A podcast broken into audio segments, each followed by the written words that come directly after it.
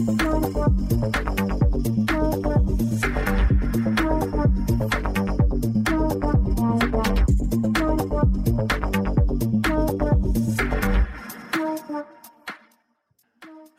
and welcome to another episode of Devs on Tape. Today, again from Kscope in Denver, Aurora to be precise. Uh, I'm having a next guest I catched on the floor outside. Uh, my guest today is Scott Spendolini. Hi, Scott. How are you? I'm, I'm doing good, thank you. So I'm very glad that you are, um, yeah, participating to our podcast and talk about, yeah, mainly your daily business, right? So um, I did a little bit of research and I saw that you were multiple times at Oracle and you were even even carrying proudly an Oracle Ace Director backpack. That, that's so. the best backpack I've ever had, and I already told Jennifer she's never going to get it back. that's great. So maybe we should just put alumni on that because if you're entering uh, Oracle, you are not an active. If you got a pen, I could I could make that change. Great, awesome, yeah. So uh, today um, we are planning to talk about your career, all in all, and we have a couple of stories. I think we can talk about your experience with Oracle, Apex, or whatever products you are working on. So um, I would like to learn a little bit more about your yeah past career, whatever company you were in, and what's your passion. What's your software passion? Sure, sure. I think that's pretty easy. Uh, that would probably be Apex. yeah, of course it is.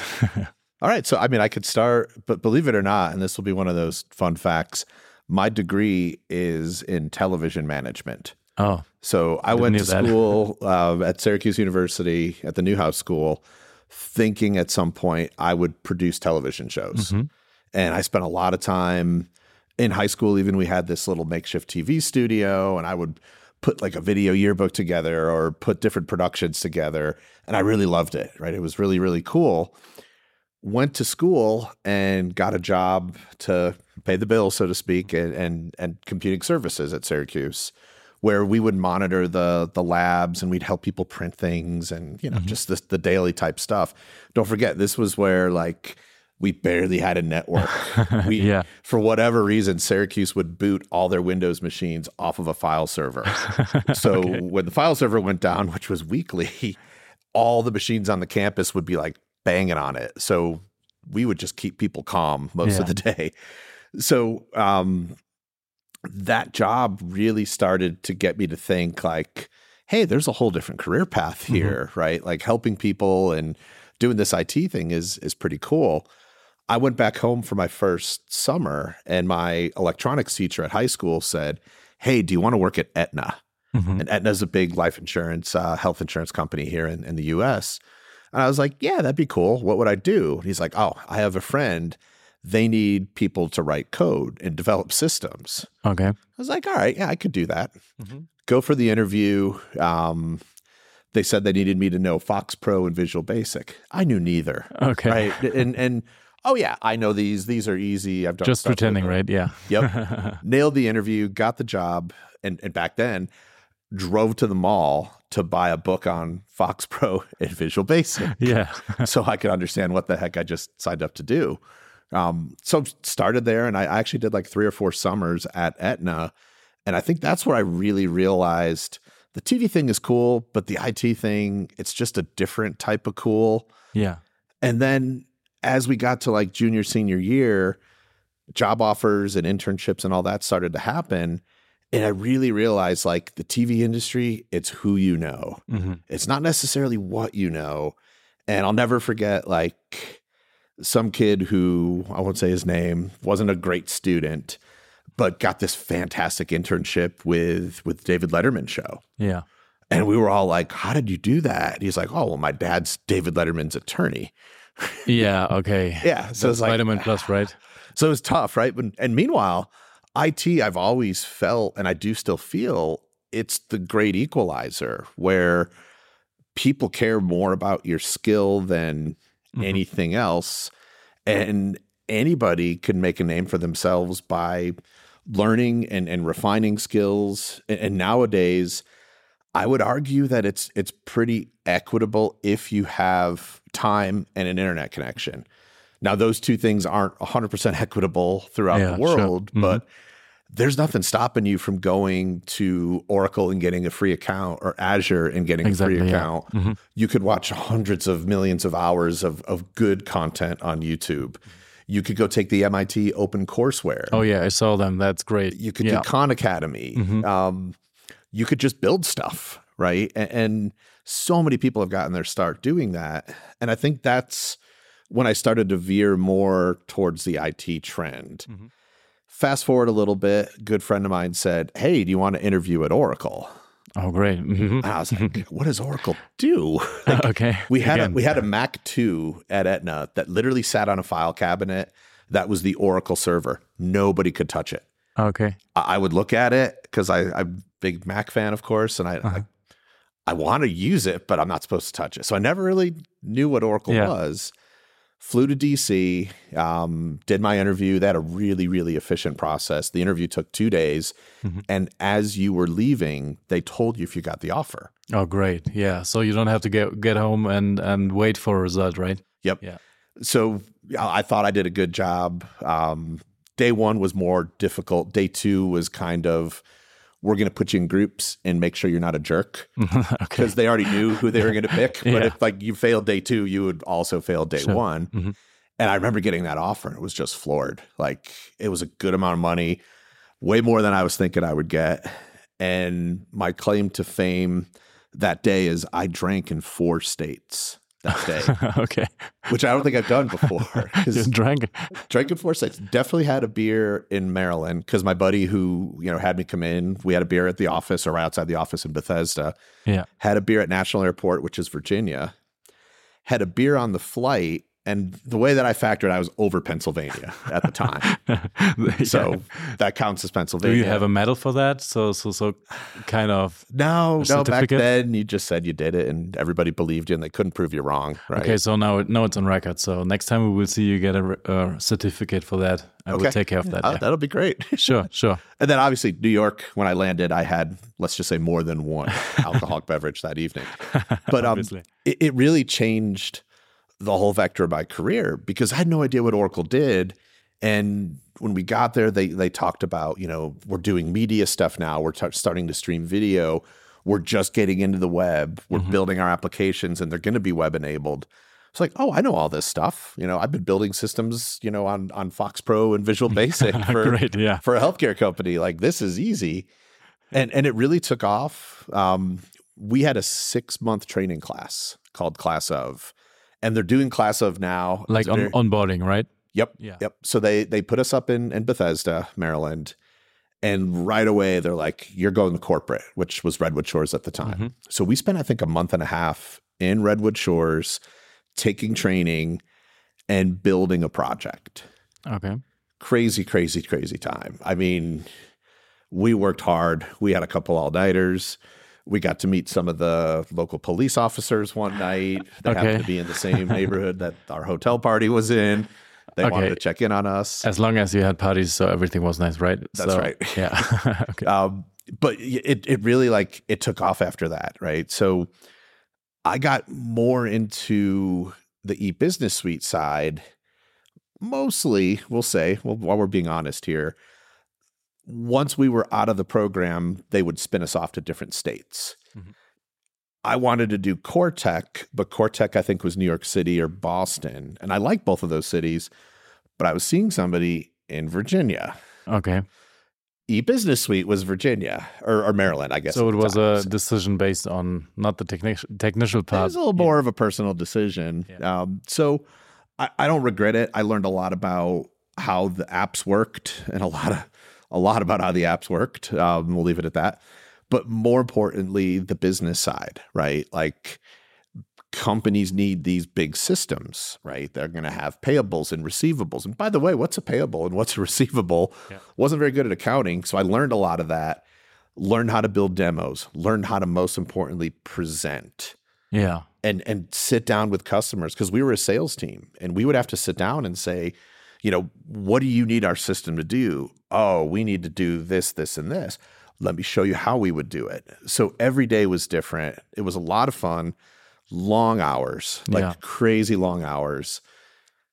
It, you know, we used to joke, and, and this was true. we would have dinner out of a vending machine one night and at like Ruth's Chris Steakhouse the next night. Because yeah. you would just work, work, work. And then when you were done, if the sales rep was any good, they'd take you somewhere nice.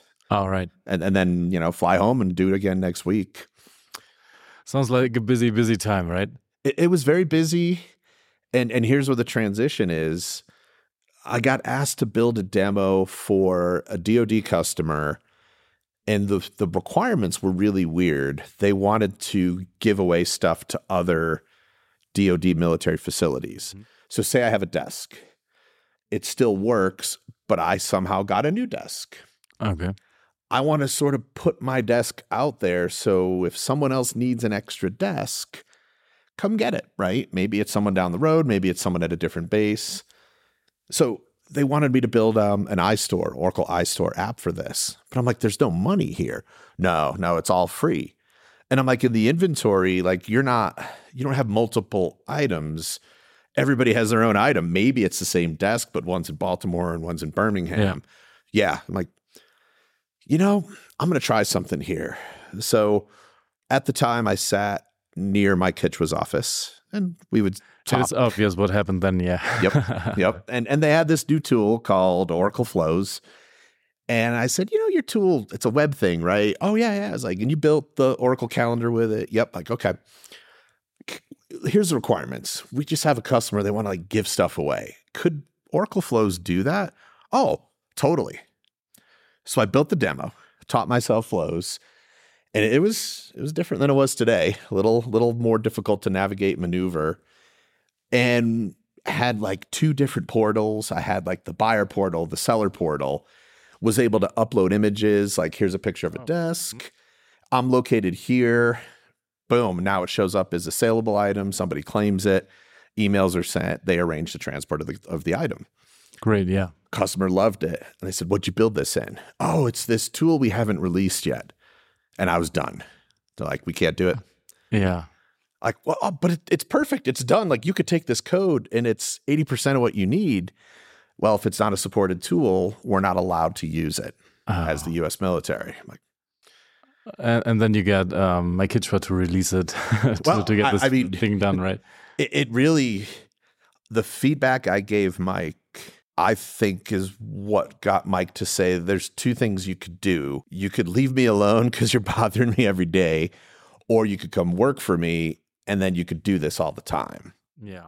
And at the time, my team was at a juncture where we were being pushed in like one or two different directions. Neither was very interesting to mm-hmm. me. I want to think it was um, the old Oracle collaboration suite was a product they wanted us to sell. Mm-hmm. I don't think it's email. I don't want to sell that. Yeah.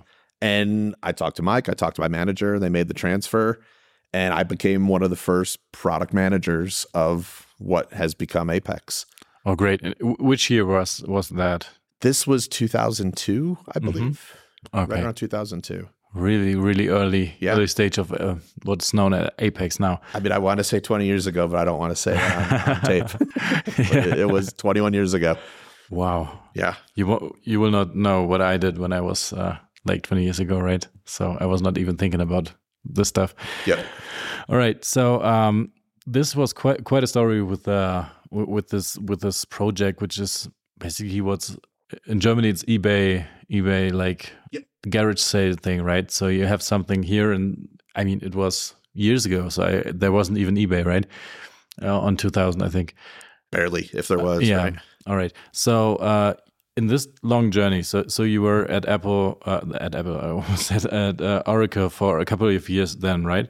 and you uh, visit Apex Evolving then, or HTML DB then. Oh, right? it, it, it was wild, right? So joined the team, and it's still a very small team. I want to say it was like Mike Hichwa, Joel Kallman, of course, mm-hmm. Raj Mattamal, Sergio Leunissen. Mm-hmm. All those people, obviously not Joel, but Joel was still at Oracle. All those people are still at Oracle, right? So yeah. it, Mark Ziefs – Sure. That was the core team. Scott Spadafore was another one who unfortunately he passed away, I want to say maybe mm-hmm. like 10 years ago, but that was the team that built Apex. And then most of them are still here. Yeah. So you were in the in the product management, right? So yep. were you developing actively on the framework or you were you just managing we we we did a little development, but not a lot. It was more. It was really like an outbound product management role where I'll never forget the open world that we debuted HTML DB at. Um, it was 2003. We launched it in conjunction with Oracle 10G. Mm-hmm. We were in the basement basement of the Marriott, and if you've ever been there out in San Francisco, you go down a level and you go down another level. Okay. And it's that big long hall. The line to see our spreadsheet upload demo stretched the entire duration of wow. that hall. Yeah. It was insane. We we must have the three of us have did that demo a hundred times that night. Sure. Standing room only. There'd be a group of like 20 people all huddled together. Click, upload, next, show the table, build an app. Now I'm editing it in HTML It was just blowing people's minds. And then then then 20 people out of the room, the next yep. 20, right? Next 20 came in. I'll never forget. I was so hungry because we literally went from like session to session to session to this OTN at the time, the Oracle Technology Network night event. Mm-hmm I hadn't eaten lunch that day, so it was like eight thirty. Yeah. I just grabbed somebody's badge and I literally walked to the front of the food line. I said, I'm with Oracle. I just need a slice of pizza right now. and they were like, Oh, you must be important. Here you go. yeah, great. And then get right back to demoing, right? Because I mean, just... that's the way to do it. So yeah. otherwise, there would be no Scott Spendolini for that day, right? That's right. All right. So right, right after that, you you did a journey through um, some some different companies. So we, we uh, don't have to be in detail on that one, but uh, I'm very interested. What was the funniest story you can tell about uh, inside a project? Maybe during the time when you were not at Oracle, I think. You can funny. talk about that, right?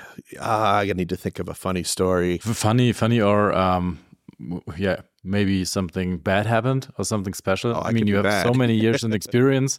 Uh, go ahead and tell us a story. Let me think of something funny first. Um, oh, I got a good one. Okay. This, this hopefully we don't have. Well, it's PG.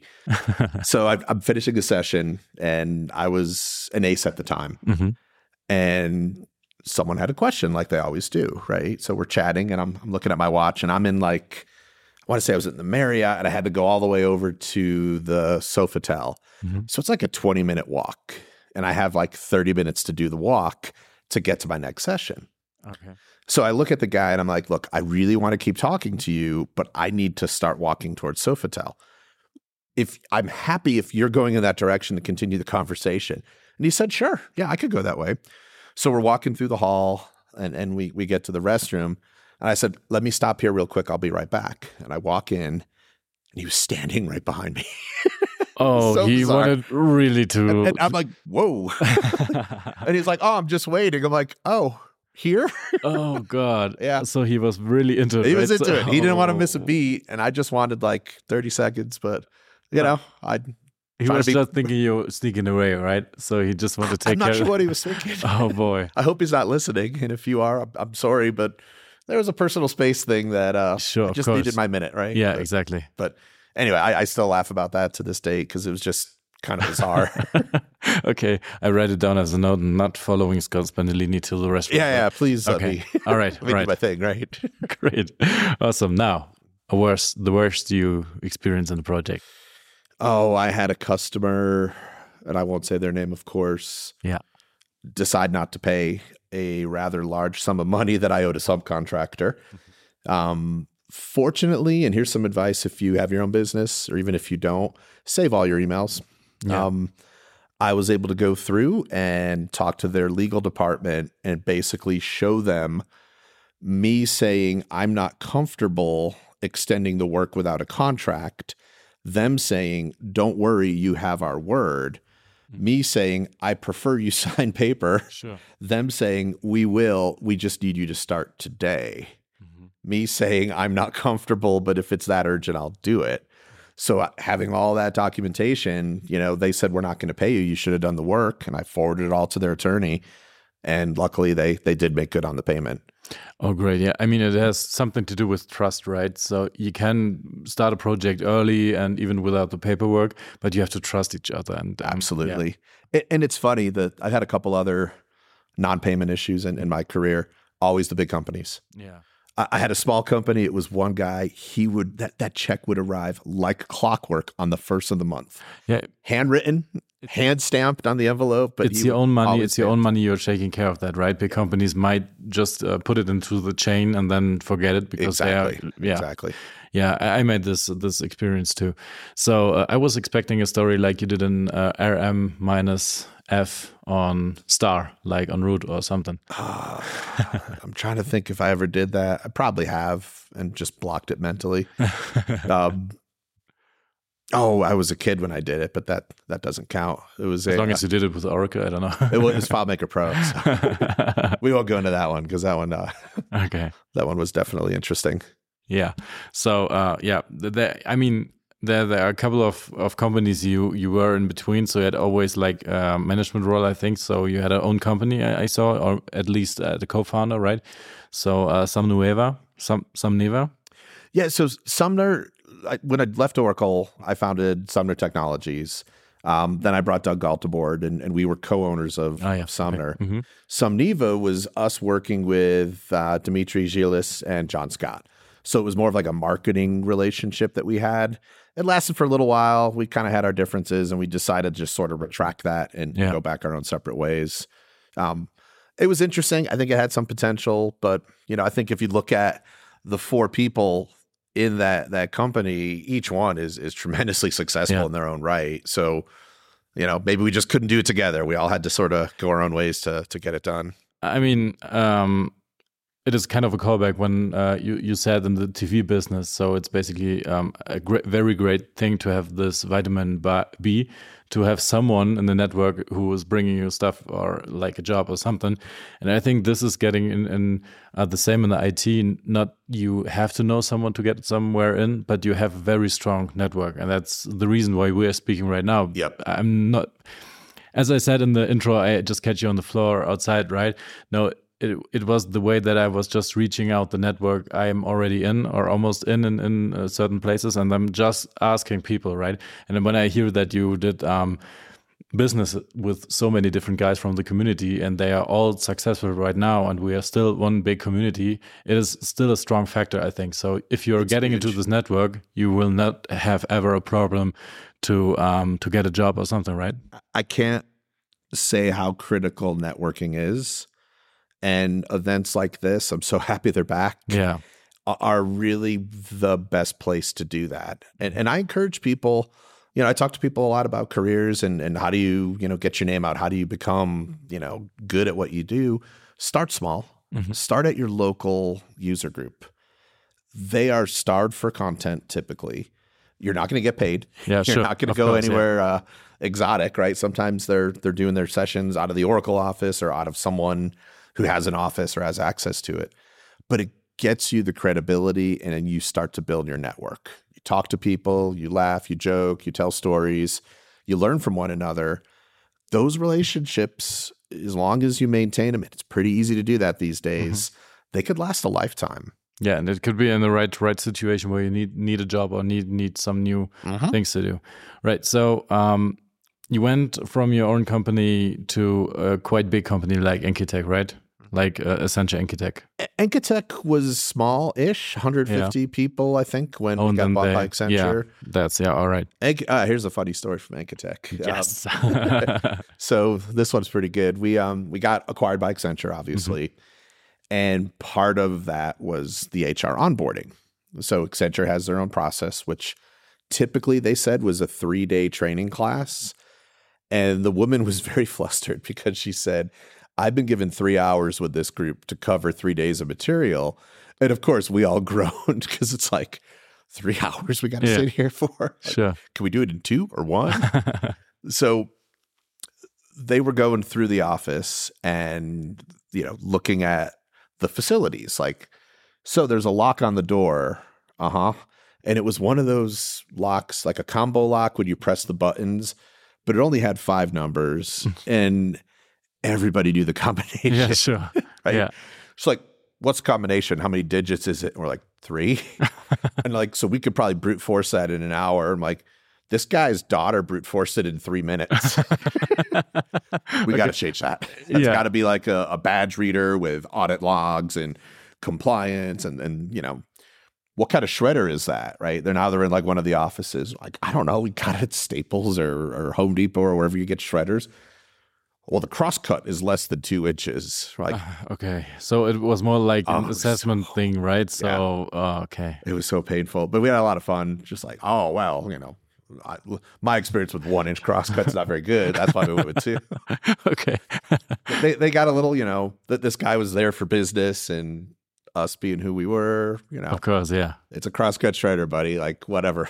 yeah, you can't read it, right? But if there's uh if there's some rule to have it like smaller pieces, I, I don't know. It, it, was a rule. Yeah. You know? So then you uh, went over to Viscosity, a well-known uh, company here yep, yep. in America. Yeah. So I, I after Accenture took over Enkitec, um, it's probably there like eight months, give mm-hmm. or take. It just Accenture looks at big, big projects, right? Mm-hmm. Like yeah, they're, you know, anything less than a million dollars, um, they're probably not going to chase. Mm-hmm. Apex projects could be 50K, 100K, yeah, right? Sure. Small, quick hit. Like we could do that for you in a month.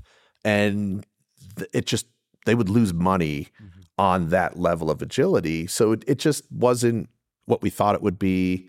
Um, okay, so you totally merged. So when Accenture bought Enkitec, they just um, you merged completely in, so you were right. not able to do your own business still, right? right? So okay. right mm-hmm. now, Enkitec also had you know some of the best Exadata folks, mm-hmm. and and that was the meat of the deal is okay. is they wanted to get ahead in the Exadata space. Mm-hmm. You know, so Kerry Osborne and um, that whole crew of that that worked with the mm-hmm. Exadata was what they were most interested in.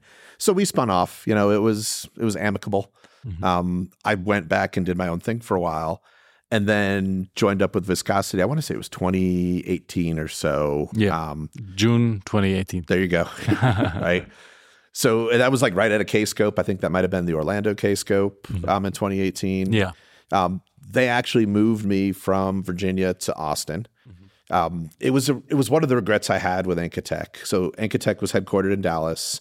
Okay. And they offered to move me, and I just didn't want to at the time. Like, I liked where I was, wasn't ready to make the move. Um, and being remote, just like you were never at the table. Yeah. You know, and and it was good because Doug was there and Doug and I, you know, have been friends forever and you know, he would keep me posted. Mm-hmm. But if if Kerry or Wade, the other owner would would say like, "Hey, I got an idea."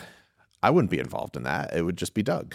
Mm-hmm. So I decided, all right, I want to be closer to the company and talked to my wife, and she had just got a job offer at uh, Inova okay. Fairfax Hospital as a trainer uh, for Epic Software. And you know, she said, "No, I want to change too. Let's let's do it." Oh, so great, yeah. We took a risk and and we moved out to Austin, and you know, very different world and mm. very different everything. The kids, I thought it would go the other way around. I thought my son would be happy and my daughter would be miserable. It sort of initially was flipped but now they've both found their own little crews and and they're oh, that's great there. Yeah. So then you stayed at, in, in, in Austin, right? Yep. For like two years. I'm still in Austin. Oh, so you're still in Austin, but not for viscosity, obviously. Right, right, right. Yeah. So you went back to Oracle. That's where the journey begins again. That's right. In the in the team, right? So yep, tell me, two. tell me what's what's happening in, in round two. So pandemic, right? It, it's February and things are starting to get kind of dicey and mm-hmm. I'm talking with Shakeeb and Joel and and Doug, you know, over over text message and stuff and they're telling me about like, oh, these these big things happening here. We're building these systems. We had a call with, you know, the head of FDA, the head of the CDC, Larry, you know, mm-hmm. all these doctors. And I'm like, you guys need help. Yeah. and and I'll never forget like reaching out to Joel and Joel is like, come on back. Mm-hmm. It's like I, I think it's time. Right? I, I just I couldn't not get involved to help them do what they were doing because they needed all the help they can get. Sure. And you know, there's there's only one Shakeeb, right? Yeah. There's only one Doug. They needed people because there were multiple pandemic projects. I mean, it started out with just one, and quite honestly, the first one they did a ton of work and it never took off. But the second and the third and the fourth and the fifth yeah. and the sixth one all did. So that's how I went back. It was weird because the office is closed. Yeah, I'm sitting everything was same, locked down, right? Yeah, yeah. I'm sitting at the same desk on the same computer, but now I'm an Oracle employee again. yeah, yeah, feels it, feels weird, right? It was every, very very surreal. It's yeah. still surreal. Every, every, every job change during the pandemic, I, I heard from from many people is like, yeah, same place, same same day, other people, but yeah, just wearing the red shirt then, right? Yeah. Yeah. So, what is what is your daily job right now? So the pandemic is obviously, I mean, you can tell that it is almost over. I think so. We don't have any any well, it's big not. deal, right? The, the emergency yeah. orders have all been lifted here in the yeah. U.S. Right. Um, I think one person in the entire airport had a mask on, mm-hmm. and that's fine. That's a yeah, personal sure. choice. And there's there's people that wore them before too. So, um, but so the pandemic hit. We worked crazy, crazy hours. Mm-hmm. I rolled over to a different role in January, um, where we were working with a, a, brand new, what's called a global business unit. Mm-hmm. So in Oracle, you have Larry and Safra. They're both peers, right? Yeah. Um, Safra owns most of sales, all the ops, and this thing called the global business units. GBUs, global business units, are typically acquisitions. So, for instance, Oracle Micros. Mm-hmm. Um, if you've eaten at this hotel, it's an Oracle Micros property. Mm-hmm. That's owned by Oracle and run almost as a separate little mini company inside Oracle. There's about 10 different GBUs. Okay. Now, Larry owns OCI and eBusiness Suite and database. Mm-hmm. So, you know, you go up the chain and, and over, depending on, on what part of the, the company that you're in. So we were going to start a new GBU that was doing uh, public safety applications, mm-hmm. and they're, they're still doing it, and we're still working with it. But they had some pretty terse, pretty difficult to achieve requirements for Apex. Okay. And and this is very you know it, it's interesting, and I like to think I, I I made the right call here. After learning the specifics of what we had to do, I started saying like, maybe Apex isn't your your best answer mm-hmm. here. Um, one of the systems we wanted to build was a, a device running inside a police car. Oh, all right. mm-hmm. Right. So they wanted, and, and they ended up using Android tablets with a native app, which is the right answer. But they wanted Apex to run and have offline capabilities, to have local caching capabilities, to also be able to do turn by turn navigation. Okay. Like if there was just one of those three things, I might have said, let's give it a shot. Mm-hmm. But all three of those things, it, it would just be super super difficult to implement with with the state of the art yeah. of, of, where Apex is today. I think I think that we uh, will go this journey definitely. Not at that point where you needed it, but I think we are exactly in this path because offline capabilities. There are a couple of talks on this conference here about offline capabilities. Then Vincent Morneau is very uh, intense working on PWAs, where oh, location yeah. services coming from, where turn to turn or site turn by turn and directions could be possible to uh, access. So I think um, in a couple of months or years, we will be able to achieve almost everything um, we we can now with Android and so on, right? I agree. We're heading in that direction, but don't yeah. forget this was early, early 2021. Yeah, none of it was there. PWAs barely existed. If they did exist, then yeah, it's not it's, it's nothing for production, right? So we were talking about offline capabilities of Apex for the last like six years, I guess uh, but it was not so mature that you can use it. Right, right. All right. So um, you're working now after this. This um, yeah. So as, as, a result of that, they were talking about forming a central Apex team mm-hmm. that would work across all the different GBUs. And I felt awful. Like I had a new boss. They brought in somebody, you know, in between me and the, the, the GM who ran the GBU. And my first one-on-one call with him was, "I want out." Yeah. I mean and he's like, What? And I explained everything. he was like, Okay, I get it. I get it. So we took some of the team and formed this brand new team um, called GBU ACE, right? It's a little mm-hmm. nod of the cap to the ACE program, but yeah. ACE there stands for Apex Central Engineering. Oh, what a coincidence! That's it was not same. it was. We got a really cool logo. Uh, the Apex team whipped up for us. Um, yeah I'll try to share it, but it's it's very slick. It's like the redwood version of an ace, and it's got uh-huh. the ace, you know, the the ace symbol there. Um, so I, I, like it. it. it. just rolls off the tongue, and it that's why I could still carry my ace director bag around. Yeah. Um, so we've we've grown from that time. I think we were six people. We're 74, 75 people now, um, building today I would say we've got about 15 to 20 projects in various stages of of development. Mm. Some are early. We're still doing POCs. We're still working through it. Others are live, and and we're in V2, V3 type mode um, on those, and then pretty much every phase in between. Um, is, are the the other guys from you from the team we're working from uh, working in are also active in social media and the the Oracle Apex community? So I'm I'm I'm not sure if I met someone of them. A lot conferences. of them aren't. I'm trying to think of Eddie. Like Tim St. Hilaire works mm -hmm. for me now. He has been active in the past. I don't know if he's too too active now. I do see him on LinkedIn more than than anywhere else. Um, yeah, most of them aren't, and that's that was the fascinating part. Is during the whole pandemic run up, we all went out to friends and family. Right? Yeah, it was so. you know grab anybody we could that we knew in the community. Well, that wore off because you know either we hired everybody or people we couldn't hire. You know, we couldn't hire right for whatever reason. So we had to go looking deeper.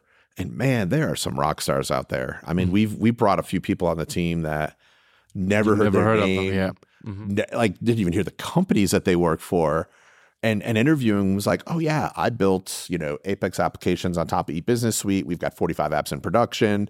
It integrates with Kerberos and this and this. Like, but not interested in sharing knowledge and participate in the community, right?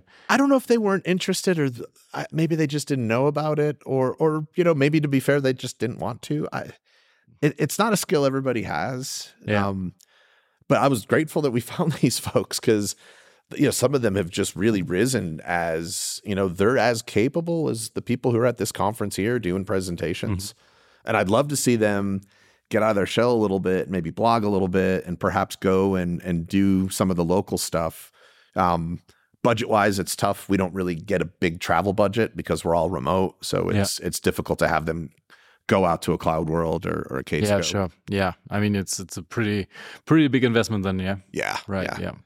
So yeah, um, we don't have that much time left. I'm sorry. So maybe we do. It's flown by. I feel like I've only been here like ten minutes. yeah, yeah. It ran just yeah, it flew by.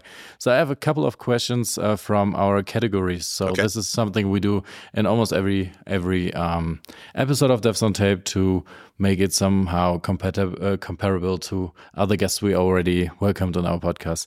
So um, we start with the hypothetically um, category. Okay. So if you could undo one technological trend in the past, what would it be? It could be everything. It could be uh, electrical cars. It could be um, ventilators on hats or whatever. Ventilators on hats. No, I think that's a good invention. We all, we all should have that. And Austin, you need that. Yeah. Um, I want to say AI, but I'm worried that AI will get me if I say AI, so I won't. Um, it might be indexed in the podcast, and you right. will, they will get you. So not AI, right? AI. I'm gonna say self checkout uh, lanes at, at stores like Target, grocery stores, and stuff. I think you need to have a certification to use those. you should swipe your card, and you'd have to have proven you could do it. Yeah, you right? need like like a certification or some somehow a rank on your on your shirt, so you're allowed to do that. Right, and not take 30 minutes to do it, right? Yeah, okay. So we'll go with that one. Yeah, right. So uh, the exact opposite. So hypothetically, what would you like to invent or create in the technology sector? Oh, this one's easy. Um, AI for Outlook. So yeah. I do a lot of meetings, way too many, and there ought to be some AI that shows that I have 15 calls with no breaks and proposes a better way. Yeah. Like, hey, when are you going to eat? Hey, when are you going to go to the restroom? Hey, when are you going to get a break? And is able to understand like these are recurring calls, make them 20 minutes instead of 30. Yeah. These are calls that happen infrequently. They're very important. The people on the call are important. They're hard to get a hold of. Don't move this one. Mm-hmm.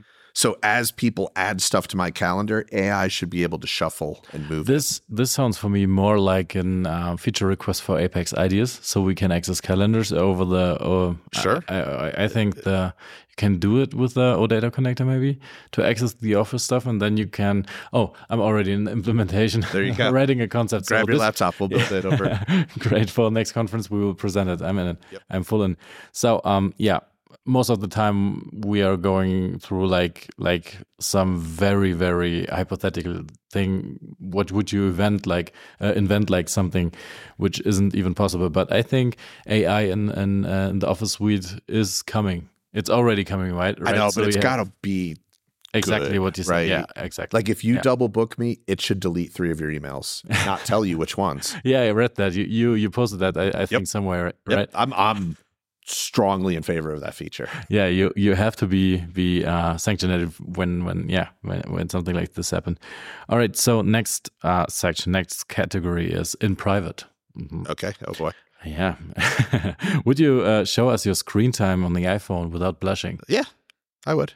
Yeah. So you're do anything. Not you're no smommy, right? No. So like every day, all day on the screen, not even socializing because all right. I, it's going to be very different when Apollo dies from Reddit later this week. I think. Yeah. It'll go way down, which I think is good. Um, yeah. I'll spend a little more time on that. It, it might come back. It might come back. We usually we, we usually don't talk about um, things that are currently happening because we don't know when this episode will be out. Uh, okay. But in this case, um, I think that it's coming back. So even if this episode will be like back um, uh, in the future will be uh, released then then uh, there might be something else. But i'm guessing now that it's coming back because no one will use reddit if the api uh, fees will be that high. I hope so. And the moderators are now um, saying that they won't work anymore if this yep. is the case right? But i'll be honest i never installed facebook on mm -hmm. my phone.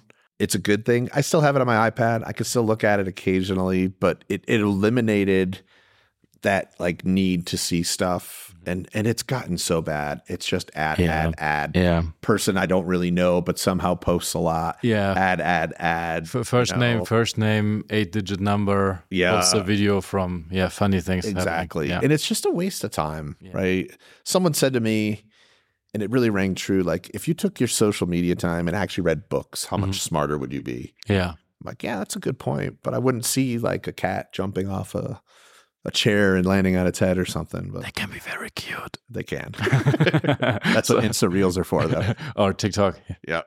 All right. Next question in private. Um, are you satisfied with your work life balance currently? I do strive to carve out time, whether it's family, whether it's me. Um, you know, as you get older, your kids are getting older and, and you, they're going to go away soon and, and go to college. And trying to spend more time with them. Yeah. Weekends, I really do unplug. I yeah. will read email. I may tinker, right? I don't get a lot of development time during the week. So I may tinker with stuff or ideas yeah. or, hey, you know what? I need a report on our project tracking app. I'm just going to do it so I can keep my skills fresh. Um, but yeah, you've got to balance. You, you know, of course I could do better. I think a lot of it is, you know, being on calls all day. It's 5 36 o'clock.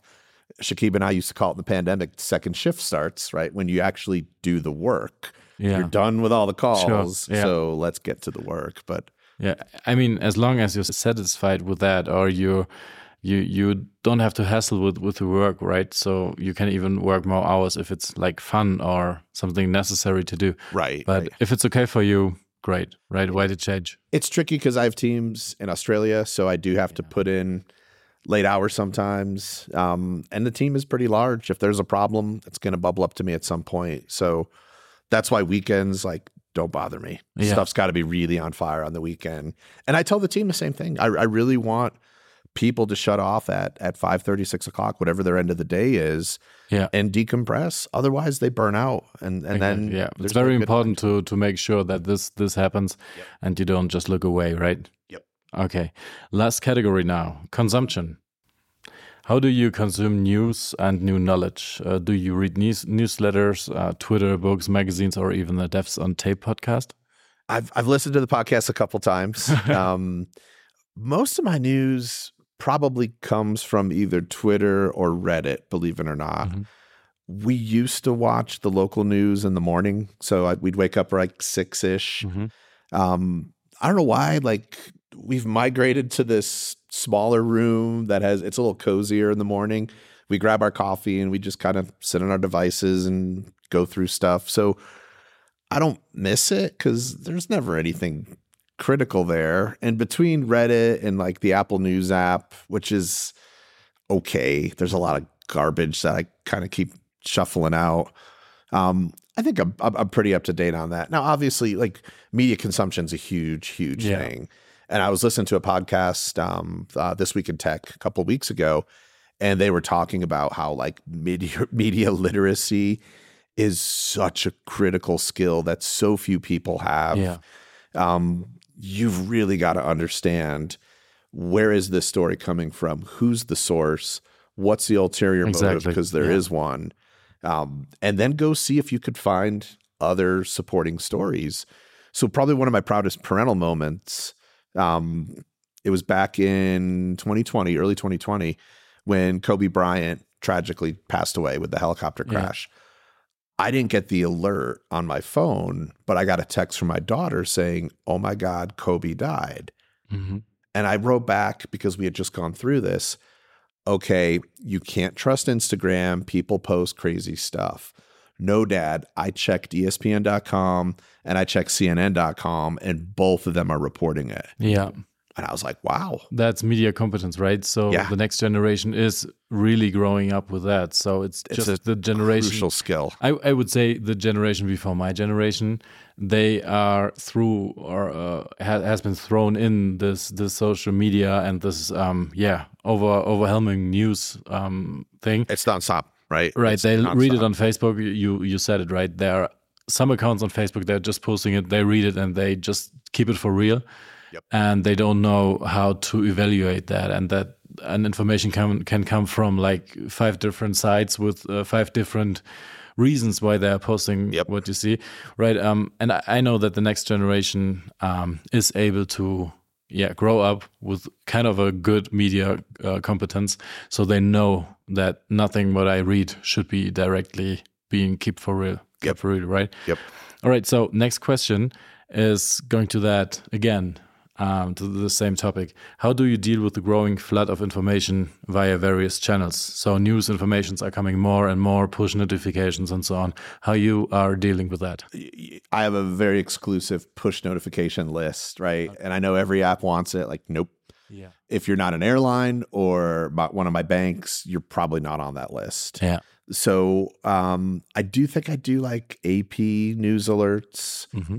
Um, but even then, like I don't really care that Pat Sajak is retiring from the Wheel of Fortune, right? That's an alert I got. It, yeah. It, like news is to me important events and, and being here in the States, like if it didn't happen in the States, it's probably not important and we don't get to see that. Like there's other countries. There's, there's yeah, sure. pretty yeah. pretty major things going on, and we could say that any time of the year uh, uh, outside. so finally, there are a couple of features in the iPhone where uh, you can just group those notifications. So yeah. you can always yep. say this notification of this app should reach me directly when this occurs or I want to collect those notifications that are coming in between 12 and, and 3, for example, yep, and, and then just group them yep. and show just the icons and say there are 47 notifications at that time. So uh, when I'm looking at my phone, I, I see exactly that. There's some um, summation from uh, noon, right, or from from the morning, I guess, and then you can, uh, can just um, yeah, look into it if it's interesting or not, but you don't have to be bugged by your phone or your watch the whole day. Yeah. Eh, the notification thing, it, it's interesting, right? It's all about clicks. They want you to click, yeah, click, click, click. Exactly. But I'm not always interested in the topics. Every once in a while, I will go click on media sources I don't normally visit, yeah. right? So, Al Jazeera US, right? Just to see what they're talking about. Like, sure. what's here that's not there? I'll yeah. go to USA Today, which you know, you, people who are like hardcore journalists don't give them a ton of credit, but every once in a while they do have interesting stuff.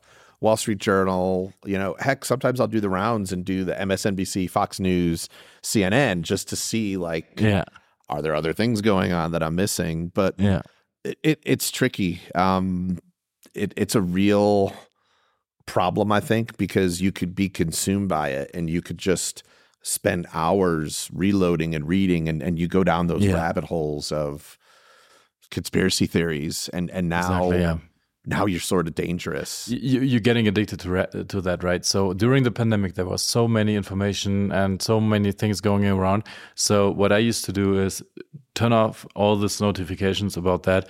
And there's one time at the day in the in the evening where uh, me and my wife were sitting on the couch and watching the um, daily. Um, yeah daily report mm-hmm. from our public um, public um, TV show, and they were telling us everything from the day. And it's I think the most valid or the most trustful source, and you get everything in like 15 minutes, and then you're informed well, and you don't have to carry everything during the day. Right, right.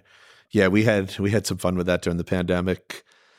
Every day when something wacky came out, we had our daily call with CDC, NIH. I mean, these were scientists. Yeah. These were, uh, and I'll say it because I want it on record. These were some of the hardest working, underappreciated, underpaid people I've ever met. They worked harder than us yeah. to get this stuff done. And and the thing is, they were probably working this hard before, and they still are. No one, no one noticed that. Before. Yeah, yeah. So but but we would be at these calls and yeah. you'd read the news that would say like UV light kills COVID and and everybody would just be face palming. Yeah. it's like I guess we're done, right? Just go get a UV light and shine it around your house and and yeah. Right, right. I, I guess this this sounds like uh, um, another time, another podcast. We should just invite someone from from these um, yeah institutions. So we get in touch and talk about this topic. Oh so unfortunately we have to leave this room now so we have to close the, uh, the podcast. I'm very glad that you were here scott. I'm i was enjoying talking to you and i hope we have a great time at the conference and um, thank you very much. No thank you very much for for having me. Appreciate it and and hope we learned some some new stuff this week. Yeah it's great. So see you soon great. and cheers. bye to our listeners. Bye.